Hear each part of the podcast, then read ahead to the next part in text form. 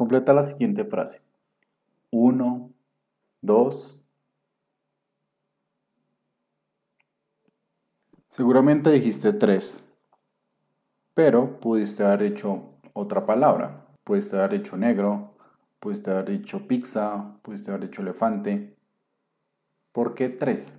Te lo pregunto para que veas que siempre completamos la frase, la acción o el siguiente paso con lo que creemos que es lógico.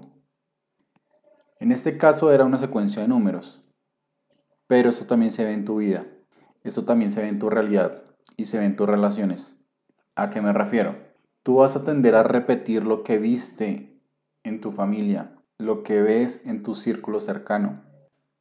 Si tú viste en tu familia o en tus padres que el abandono era algo recurrente, vas a terminar repitiendo ese tipo de relaciones.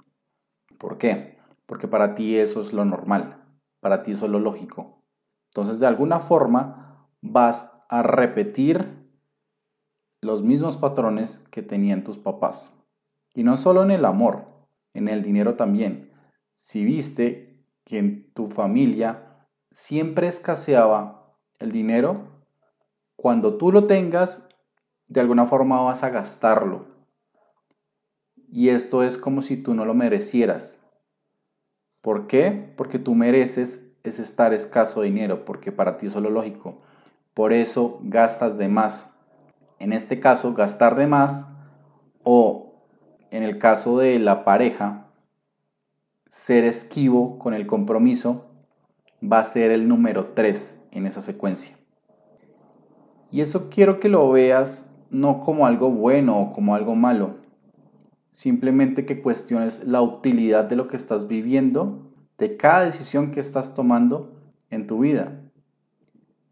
¿Realmente eso es lo que quieres vivir o prefieres experimentar algo diferente? ¿Quieres experimentar cercanía, unión, comunicación? Tendrás que completar la secuencia con otra palabra. Tendrás que salirte de ahí. ¿Cómo se trabaja todo esto? ¿Cómo se trabaja tu forma de vivir, tu forma de pensar y tu forma de actuar para generar otros resultados? La conciencia. Tú has escuchado mucho esa palabra en este podcast, pero realmente eso es lo que hace la diferencia ser consciente de qué estoy haciendo y por qué lo estoy haciendo y ser consciente que estoy repitiendo lo que he vivido constantemente, lo que vivieron mis papás y lo que vive mi círculo cercano. Esos son los resultados que quiero experimentar, sí o no, y tienes que ser muy honesto y muy honesta. Estoy contento con lo que estoy viviendo, estoy a gusto con lo que estoy viviendo ¿esto es lo mejor que puedo hacer?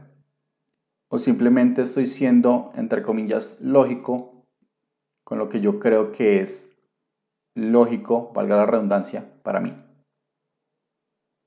Ser consciente es entender que lo que vivió tu familia, tus papás, tus hermanos o tus amigos son elecciones que ellos tomaron.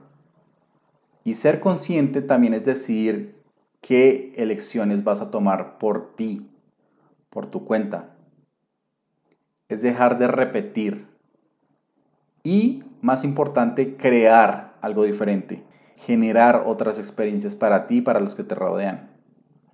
Va a ser muy complicado al principio porque tienes que romper la secuencia que es aparentemente lógica para todo tu círculo. Pero detrás del miedo, detrás de esa barrera que es más que todo mental y de comportamiento, se esconde la transformación. Y esto quiero que lo veas y lo apliques. Tómate un minuto para pensar qué resultado te gustaría vivir.